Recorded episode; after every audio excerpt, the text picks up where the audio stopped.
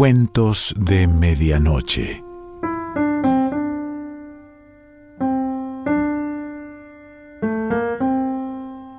El cuento de hoy se titula Los Curiosos y pertenece a Juan Gabriel Vázquez.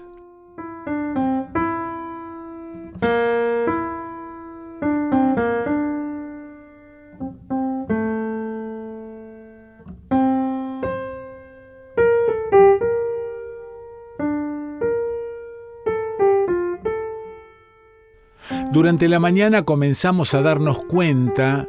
de que ya éramos varios, pero nadie puede ahora quienes llegaron primero y quienes llegaron después. Nadie puede establecer esas primogenituras banales. Siempre ocurre igual en el lugar de una tragedia. Los curiosos se van agolpando poco a poco sin método ni constancia, como el agua acumulada, y de repente hay una multitud donde antes había solo un vagabundo desocupado. Y así nos ocurrió a nosotros junto al río Medellín.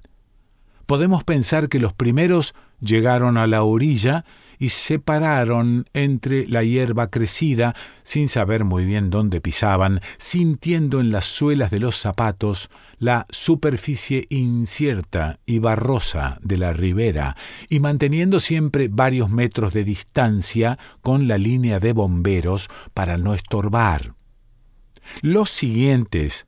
buscaron un espacio debajo del puente, en la plataforma de concreto donde nacen los pilares, porque desde ese lugar se tiene una mejor visión de las maniobras, y en algún momento alguien pensó que ya lo sucedido no era una cuestión de interés pasajero, y se acomodó arriba, sobre el puente, la pierna doblada y los codos apoyados en la baranda amarilla.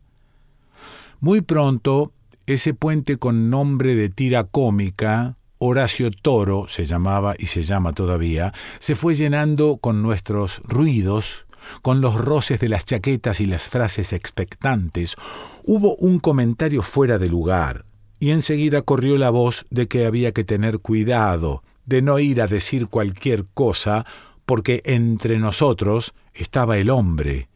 el marido de la mujer desaparecida.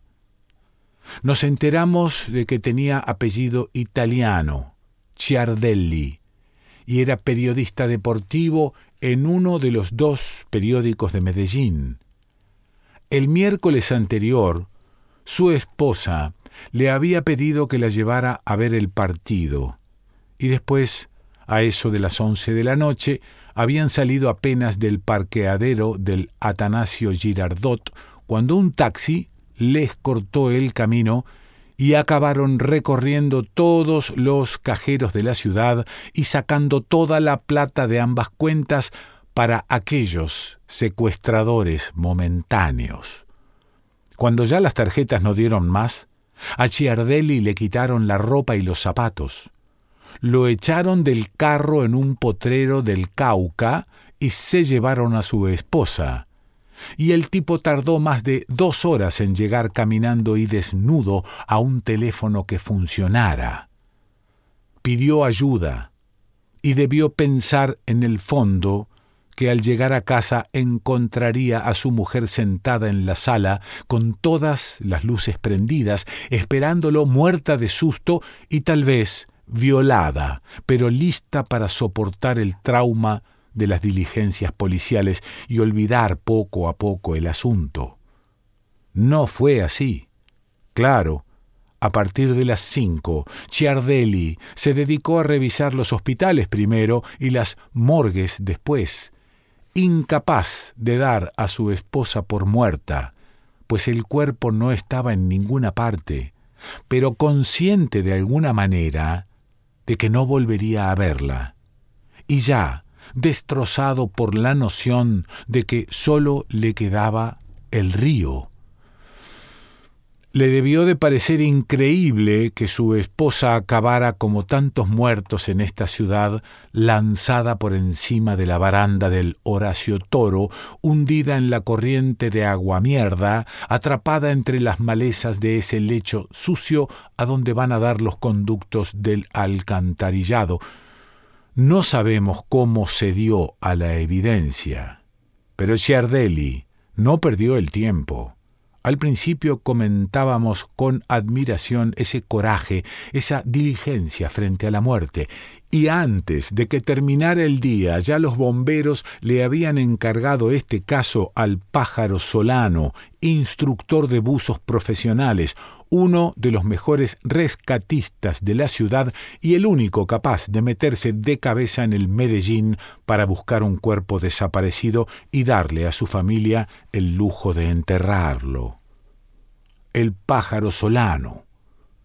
Ustedes no se acuerdan del pájaro solano, pero para nosotros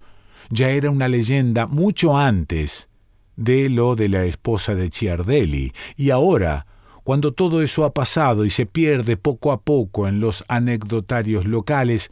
nos hemos dado cuenta de que no hay demasiadas imágenes suyas, y el carnet de rescatista forma toda su iconografía. Era un tipo de casi 50 años, de cabeza rapada, brazos de mujer, que había completado 200 rescates exitosos en los ríos de Antioquía y no veía la hora de la jubilación para mudarse a Providencia y vivir sus últimos días en el agua limpia y salada del Caribe, entre turistas ricos que no se saben poner una careta. Durante más de 20 años, lo vimos pasar de una estación de bomberos a la siguiente, en función de mecanismos oficiales que él entendía mal, pero que le daban lo mismo, vestido con el único traje que tenía, negro y de mangas sisa, y en días de mucho sol, con la calva protegida por una gorra de beisbolista que se quitaba antes de comenzar una inmersión de rescate, limpiándole con dos dedos la visera, como si enderezara el ala de un sombrero y enseguida dejándola caer sobre el morral de lona verde donde llevaba sus equipos. Después de darse tres bendiciones, el pájaro se lanzaba de cabeza al río Medellín. Era un momento mágico para los presentes, un momento de emoción casi infantil, porque nunca faltó el que pronunciara, después de dos minutos o tres o cuatro, la frase terrible Ahora sí se ahogó. Cinco minutos, o seis o siete, y al cabo de un rato que a muchos les parecía insoportable, y que más de una vez ocasionó el desmayo de alguna señora angustiada, se formaba un borboteo en la superficie del río, una ruptura en las delicadas figuras de la corriente y de repente un cuerpo, una cabeza, una mano, rompía el color barroso. Era el pájaro, y tras él salía el cuerpo rescatado, un sicario muerto en su ley, un adolescente que había opuesto resistencia en un atraco, un apostador, un futbolista tramposo, Salían sin vida, es cierto, pero lo importante era que salieran, que el pájaro los rescatara para que sus familiares les dieran cristiana sepultura.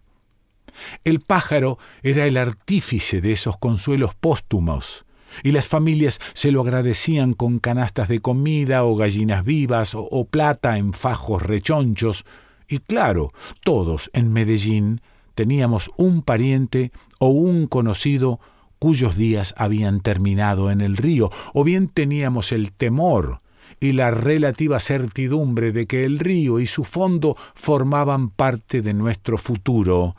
y sólo era cuestión de tiempo antes de que debiéramos por fuerza recurrir a los servicios del pájaro, y él se volvía para nosotros una especie de destino espiritual, un representante del porvenir, una profecía. La tarde en que el pájaro solano llegó a la orilla del Medellín para buscar a la esposa de Ciardelli, había en el aire un nerviosismo que nunca antes habíamos sentido. Y cuando se quitó el morral, como si se sacara una pena de encima, cuando lo dejó sobre el capó del Mercedes que lo había traído, hubiéramos podido jurar que todos íbamos a zambullirnos tras la mujer asesinada, o por lo menos que estábamos muy dispuestos a hacerlo. El pájaro se puso las aletas sin sentarse, caminó hasta la orilla masajeando el elástico de la careta, estirándolo una y otra vez como un niño a punto de inflar un globo, y desde arriba vimos su silueta adelgazarse con los juegos de la perspectiva hasta que no fue más que una cabeza calva y la línea de unos hombros. Desde el puente Horacio Toro Vimos la cabeza internarse en las aguas del río, las aspas de los brazos moverse como la pértiga de un equilibrista, y al cabo de unos segundos la pértiga había desaparecido. Ante la mirada aturdida o envidiosa de los bomberos, la superficie negra del río Medellín se tragó la cabeza. Entonces, el puente cayó en un mutismo respetuoso, como el que se va formando en un estadio cuando se ordena un minuto de silencio para honrar a algún muerto reciente. El único ruido era el de un carrito de raspados. La campanilla soltaba sus tintineos hipócritas. Las rueditas voluntariosas se sobreponían a cada accidente del cemento, a cada grieta, a cada botella de cerveza que los curiosos habíamos vaciado durante la espera. Nadie puede decir ahora cuánto tiempo pasó en realidad. Pero lo cierto es que el tiempo pasó entre indolente y distraído. De repente estalló el sol en el cielo se abrieron las nubes como suele suceder en Medellín y los curiosos sentimos en la cabeza el peso del calor, el sudor en las manos que se aferraban a la baranda, el sudor en las axilas, los brazos tensos y pegados al cuerpo, el sudor en los pliegues del cuello, todas las cabezas dobladas hacia abajo.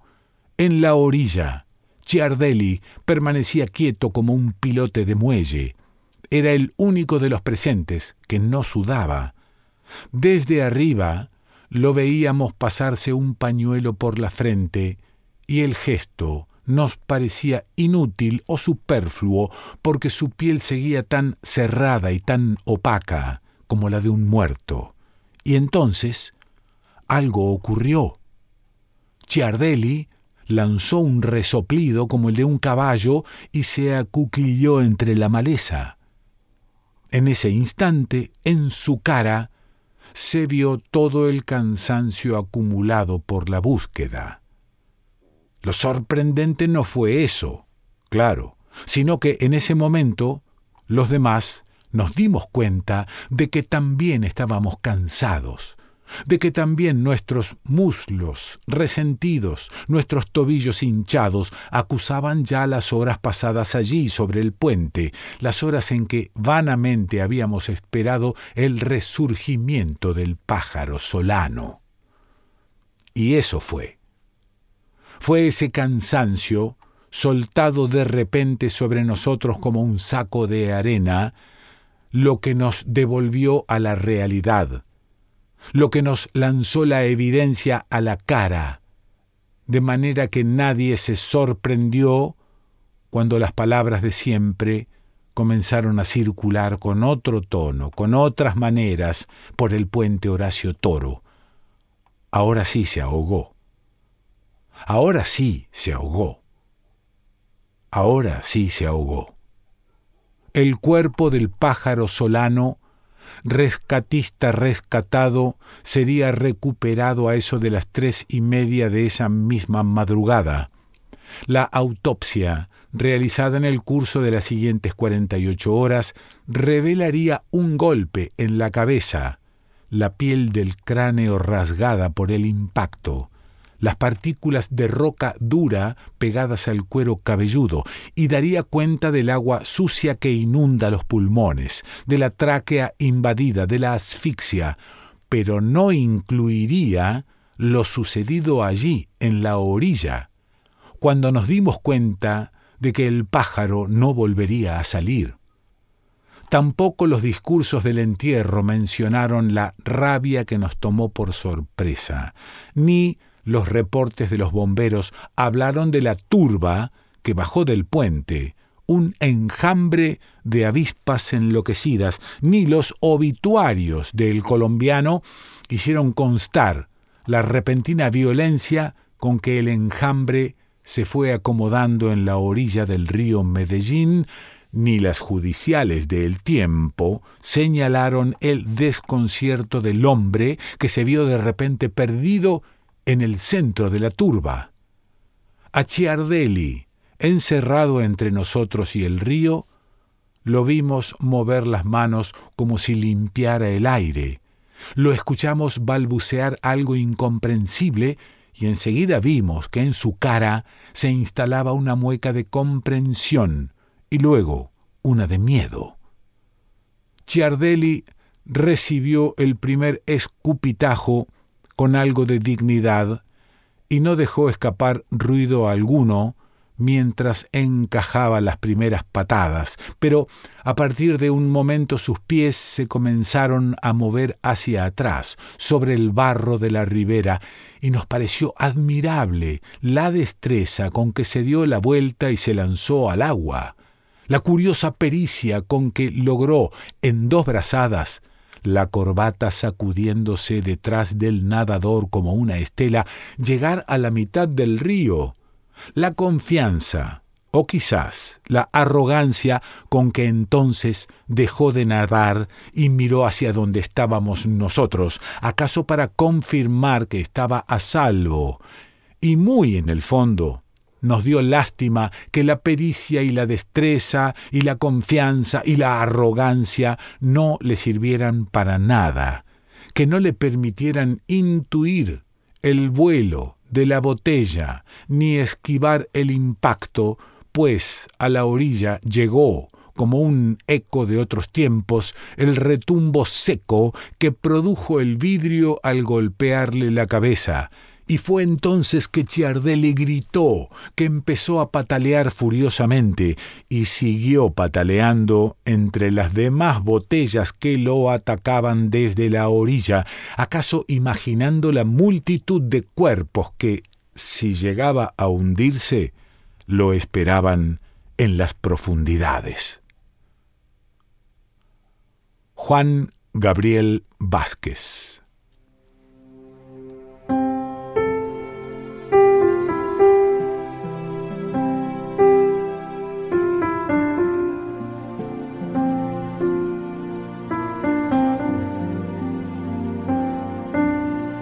Cuentos de Medianoche.